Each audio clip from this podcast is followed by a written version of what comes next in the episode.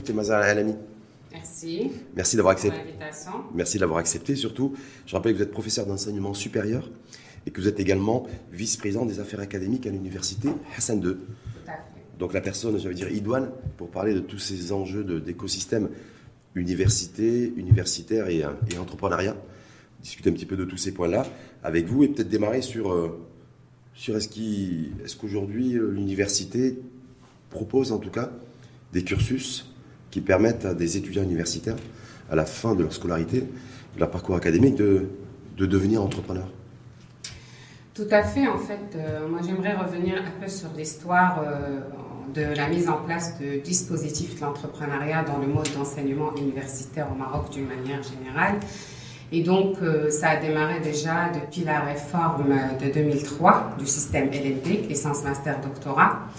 Ensuite, euh, en fait, euh, ça a été encore accentué par le programme et le plan d'urgence de 2009. Oui. Et depuis le temps, euh, nous avons un programme d'entrepreneuriat qui est en cycle de licence, mais également en cycle de master. Et donc, ça fait partie des programmes de formation inhérents que nous retrouvons au niveau du dispositif de formation universitaire.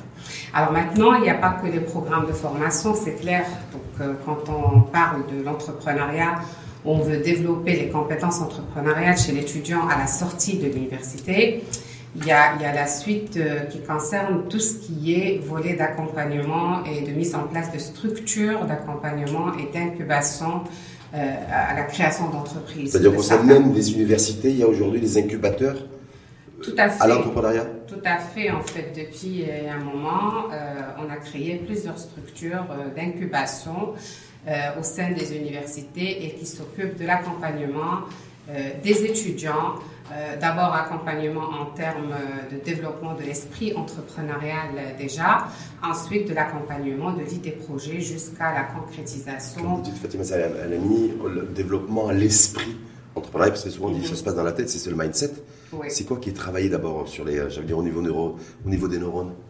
Bah, au niveau des neurones, déjà, c'est, ce sont toutes ces compétences euh, euh, qui sont euh, vouées à être développées chez l'étudiant pour qu'il puisse avoir développé un esprit critique, pour qu'il puisse euh, aller de l'avant, pour qu'il puisse libérer son énergie, pour qu'il puisse euh, euh, penser déjà à être autonome, responsable et ne pas être juste dans, on va dire, le stéréotype classique d'un étudiant qui demain, quand il sort de l'université, va aller chercher un salaire, un emploi salarial et donc aller beaucoup plus Donc plutôt euh, se lancer dans Plutôt une conditionnement aussi, c'est-à-dire voilà, dans le- la culture du risque aussi, de prise de risque, pas chercher le salariat et encore moins le fonctionnariat, dire voilà, et la possibilité donc de, de Tout à fait, parce qu'en fait, il y a deux modes d'emploi. Il y a le- l'emploi salarial et puis il y a l'emploi qui est euh, la création d'entreprise.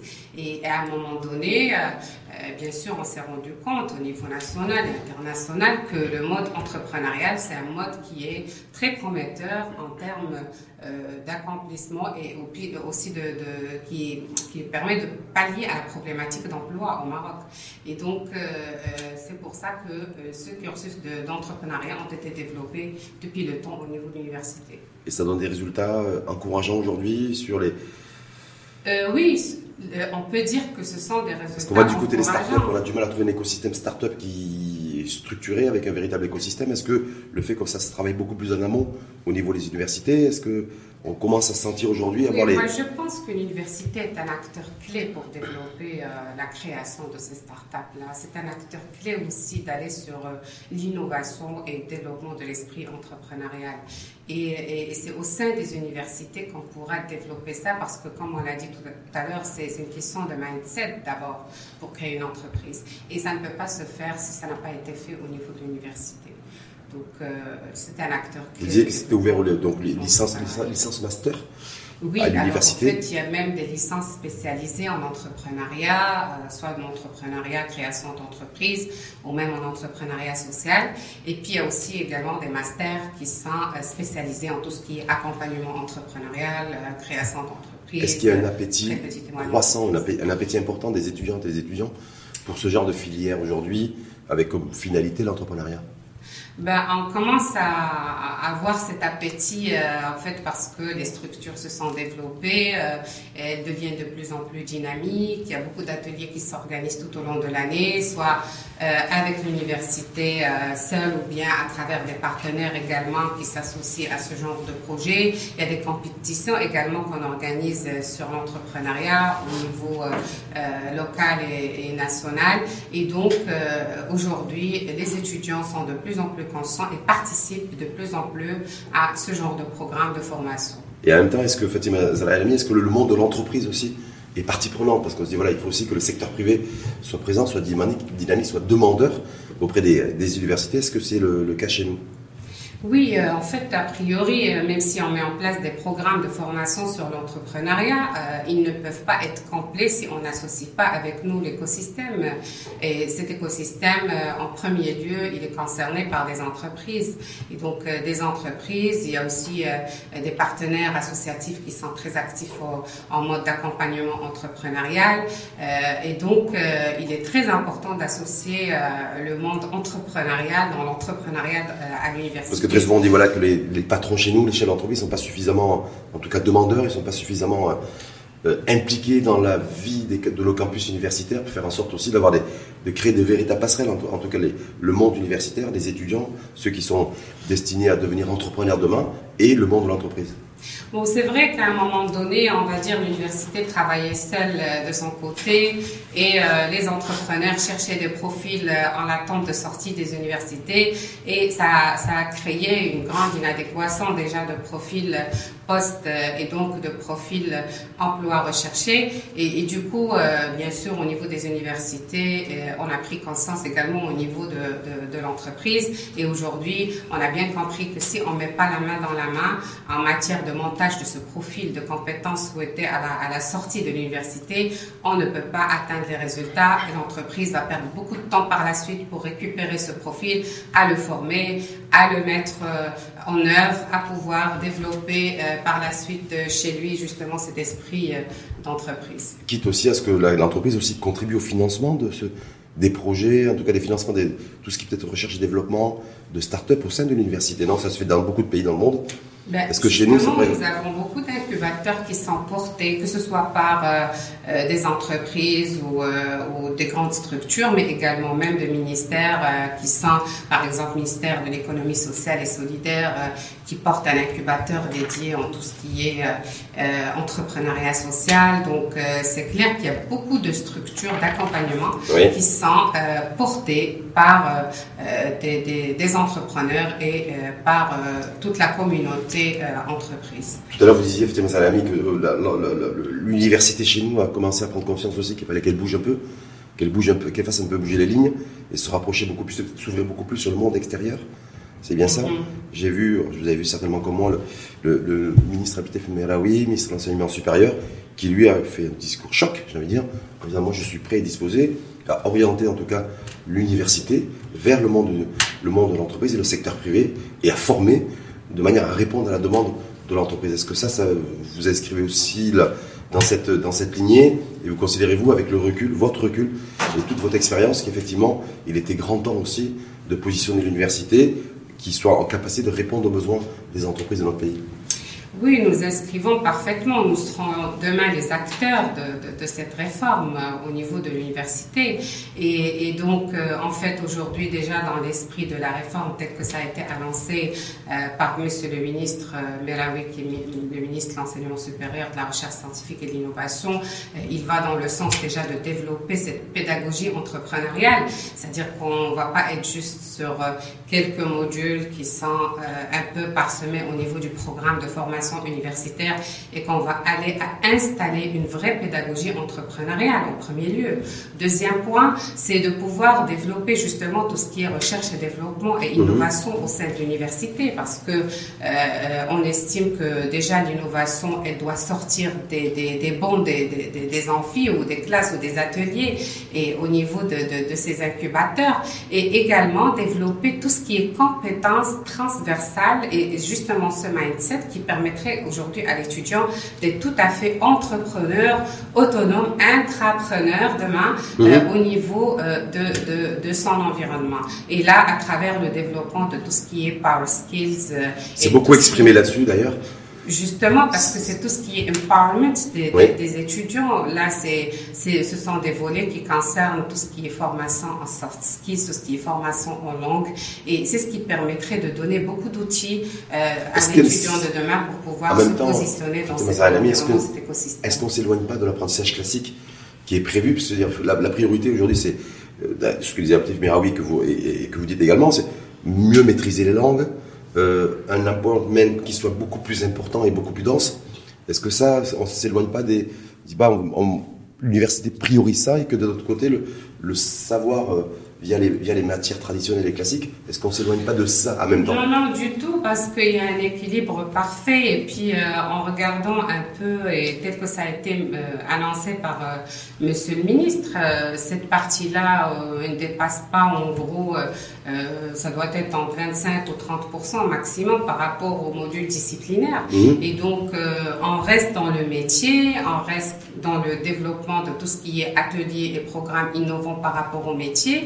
Mais euh, en, en, fait, quand on parle de tout ce qui est Polski, ce sont des choses qui concernent le, le, le, développement de la personnalité, les compétences transversales qu'aujourd'hui n'importe quel étudiant devrait avoir euh, indépendamment de, de, de l'esprit de cette réforme. Et passer ce qui m'a interpellé, je me dis, je vais poser la question à Fatima Lani, c'est ce qui est, peut-être oui, c'est aussi passer d'un savoir à un autre, parce qu'un savoir aujourd'hui, il a une durée de vie qui est limitée. Donc cette agilité, adaptabilité aussi de l'individu. Je pars sur la maîtrise d'un savoir qui demain après-demain va disparaître, mais je vais avoir cette capacité de rebond pour refaire l'apprentissage de l'autre savoir. Justement, en fait, tous ces, ces, en fait, ces programmes de formation sont appelés à être rénovés aussi dans cet esprit de réforme.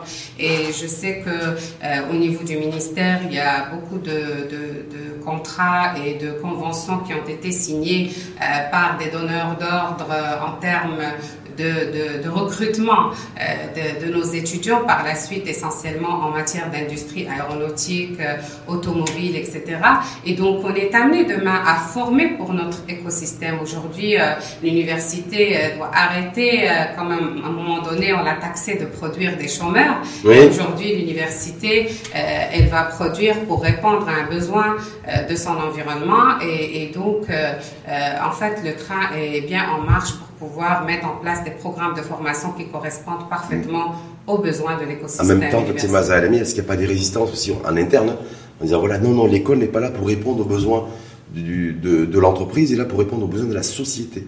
Donc on a besoin un peu de tout, on n'a pas forcément de... Je ne pense pas qu'il doit y avoir de la résistance dans la mesure où euh, l'un n'empêche pas l'autre. En fait, on va pas mettre de côté tout ce qui est formation orientée recherche, tout ce qui est formation orientée développement de connaissances, du savoir, et d'un autre côté, euh, on doit quand même répondre à un besoin, à un environnement, et il faut de même que nos étudiants se retrouvent de même sur un marché d'emploi, que ce soit pour le salariat ou pour la création d'entreprises. Et, et, donc, moi, je pense qu'il n'y a pas de euh, entre les deux, il n'y a pas de dichotomie, ce sont complémentaires. Ce sont deux domaines qui sont complémentaires et fondamentaux pour qu'on puisse construire euh, euh, le marché de travail de demain. Après le soft skills, il y a aussi le, le, le d'ailleurs le ministre qui a beaucoup insisté sur, le, sur les langues.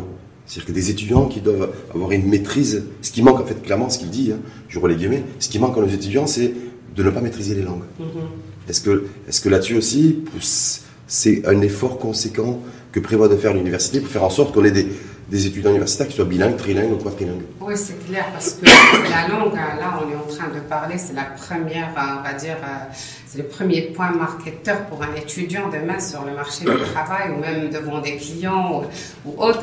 Et donc, c'est très important d'insister sur euh, le volet relatif aux langues. Maintenant, euh, c'est très ouvert, il y a beaucoup de langues qui sont enseignées. Et puis, en cela, on s'appuie essentiellement sur des plateformes, des plateformes internationales, et ça va aller jusqu'à certifier des niveaux de langue. C'est-à-dire aujourd'hui, euh, l'étudiant va pouvoir avoir un niveau de certification qui est reconnu au niveau international, même en termes euh, de langue. Euh, de maîtrise, de, maîtrise de, langue internationale Tout à fait. D'accord. Avec un c'est quoi C'est une certification Oui, en fait, nous avons beaucoup de plateformes euh, de formation spécialisées en langue qui ont une pédagogie qui est très connue, universelle, et qui donne aussi la possibilité de certifier les niveaux de langue par rapport à des niveaux euh, qui sont déjà bien reconnus, comme on va dire le niveau par exemple P2, le niveau C, etc. D'accord, au niveau de la maîtrise de, différentes langues, l'anglais, le français, le... Oui, l'anglais, français... Euh, le, mandarin peut-être, non? Le chinois? Oui, oui, ah, oui, oui, nous avons un programme de mandarin déjà.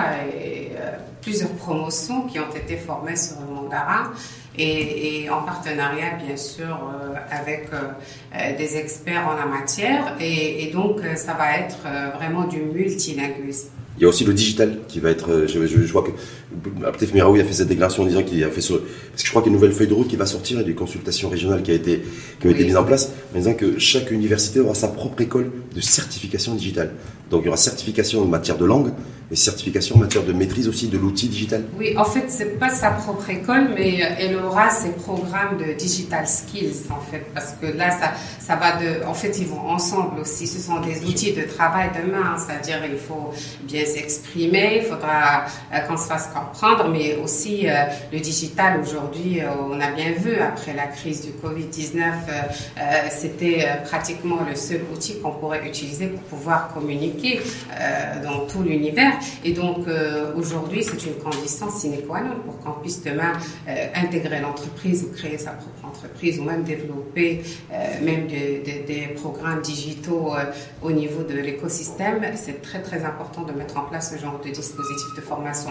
Alors, pour la certification, ça sera avec des partenaires certifiants qui portent justement tout ce qui est digital en termes de programmes. Si on prend l'exemple de Microsoft, par exemple, IBM, etc., il y a beaucoup de programmes certifiants qui ont été faits euh, avec euh, beaucoup de, partenaires avec qui on travaille au niveau du monde académique, euh, tels que Injaz Mghreb ou bien mhm. d'autres institutions qui sont très actifs en mode d'empowerment des étudiants au niveau de l'université. Est-ce que ça veut dire, Fatima qu'on est à au prélude, j'ai envie de dire, d'une révolution de l'université marocaine chez nous, c'est-à-dire voilà, digitalisation, ouverture sur le monde extérieur, et pas que le monde extérieur direct, c'est-à-dire sur le monde tout court je dirais que pratiquement oui, et, qu'il est, il est temps en fait d'y aller parce que euh, là il y a beaucoup d'exigences euh, dans l'environnement et l'écosystème. Aujourd'hui c'est la reprise du rôle euh, de, de, l'université qu'elle soit ancrée également dans son environnement et qu'elle puisse assurer tout le support nécessaire pour son environnement en matière justement de production de compétences et de production justement de tous ses besoins dans, l'écosystème attend de, de cette université. Quand vous dites il était temps parce qu'on on aurait pu le faire avant, ou il est, il est jamais trop tard pour bien faire, comme le dit l'expression euh, Moi, je dirais qu'il n'est jamais trop tard, trop tard pour bien faire. Euh, en fait, il y a eu déjà une réforme qui a été euh, fait par le passé, c'est la réforme justement LMD, mais aujourd'hui j'estime qu'elle est arrivée à maturité et qu'il est temps aujourd'hui euh, de pouvoir aller de l'avant et puis il faut s'adapter à l'environnement. La première des choses qu'il faut qu'on développe chez nos étudiants, c'est justement cette flexibilité, capacité d'adaptation.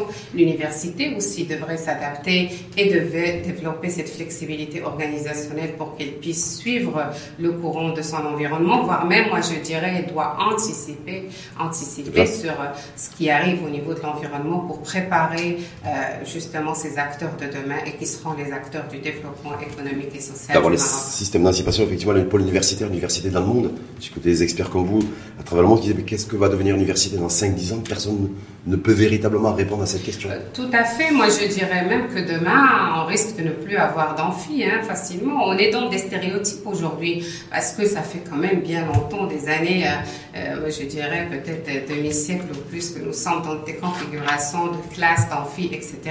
Mais aujourd'hui, nous sommes vers des approches pédagogiques innovantes euh, qui vont changer tous les paradigmes universitaires et du mode d'enseignement que nous avons. Également, euh, on sera amené à avoir une nouvelle configuration de l'université en termes de, de, position, en termes euh, d'enseignement. Et, puis, oui, pourquoi pas, on peut imaginer des universités sans amphi, un autre mode d'enseignement aujourd'hui qu'est-ce qu'on a fait au niveau du virtuel depuis le temps déjà de.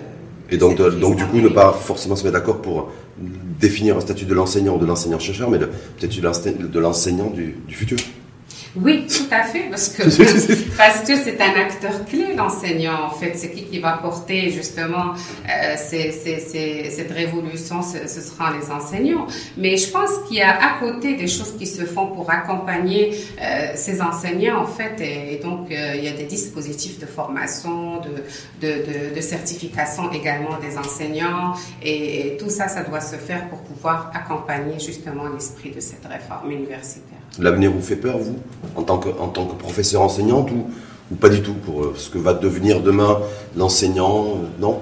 Non. Parce que des fois, quand on est comme ça dans l'inconnu, c'est humain, c'est le réflexion, c'est-à-dire, on a toujours cette crainte, cette peur, en fait, changement Au contraire, c'est une dynamique très positive. Moi, je pense que ça nous ramène vers l'avant. Nous, en tant qu'enseignants, qu'est-ce qu'on cherche? C'est de pouvoir euh, s'épanouir et épanouir avec nous nos étudiants. Et donc, euh, c'est une dynamique qui est très positive, qui est en train d'être insufflée. C'est vrai qu'au début, dans tout esprit de réforme, euh, des fois, il y a de la réticence, on a peur du changement. Des fois, on peut ne pas croître, pardon, on peut ne pas croire en cette, en cette nouvelle dynamique dynamique, mais, euh, mais, mais, je pense qu'elle n'entraîne que des ondes positives par la suite et euh, ça ne sera que positif dans, dans, la mesure où on va faire un pas en avant, que ce soit pour l'enseignant, pour l'étudiant, pour, euh, pour l'administratif et l'écosystème universitaire dans sa globalité. Qui aurait pu imaginer il y a 20 ans, 25 ans que l'université allait favoriser la, la, culture, le développement de l'entrepreneuriat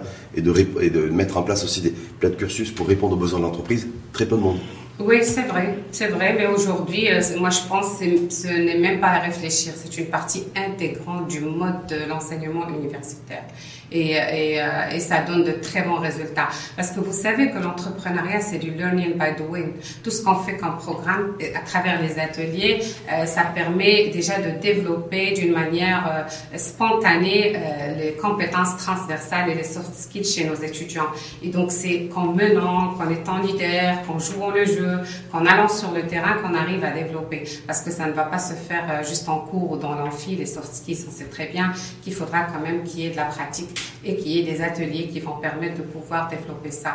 Et à travers l'entrepreneuriat, on arrive justement à pouvoir développer ces compétences transversales dont on a besoin demain. Moi, je dirais même en mode de recrutement, vous savez que euh, les données euh, ont été renversées avant en données euh, en pondération de 80% pour les compétences techniques et 20% pour les compétences transversales. La courbe s'est inversée. Ça, ça s'est renversé. C'est 80% pour les compétences transversales et 20% pour les compétences techniques parce qu'on estime que si on a une tête bien faite, on a tout ce qu'il faut en termes de prédisposition pour pouvoir aller de l'avant et développer un bon projet euh, d'un salarié ou d'un collaborateur au niveau de l'entreprise. Dans, dans la il y a un vrai projet de carrière professionnelle. Y a un bon projet de carrière, mais aussi il y a une bonne prédisposition à pouvoir suivre justement tout changement au niveau de l'entreprise. Mais si on a déjà quelqu'un qui est très bon techniquement, mais il a des difficultés à communiquer, à fédérer, à déléguer, à, à gérer une équipe, on, aura, on aura toutes les complications du monde de pouvoir atteindre les objectifs au niveau de l'entreprise. Merci en tout cas à vous et merci pour et surtout le, dernier message est extrêmement fort. C'est le, la courbe inversée entre les 80% des compétences techniques et des compétences naturelles 20%. Donc voilà, aujourd'hui, c'est l'entreprise est, prête à prendre le risque de former, voire de reformer, mais euh, s'il y a des prédispositions. Voilà, et de vraies compétences naturelles, sauf skills identifié. C'est le plus important euh, aujourd'hui chez un recruteur ou chez un créateur. Et ce qui maximise les chances aussi pour réussir aussi son projet entrepreneurial?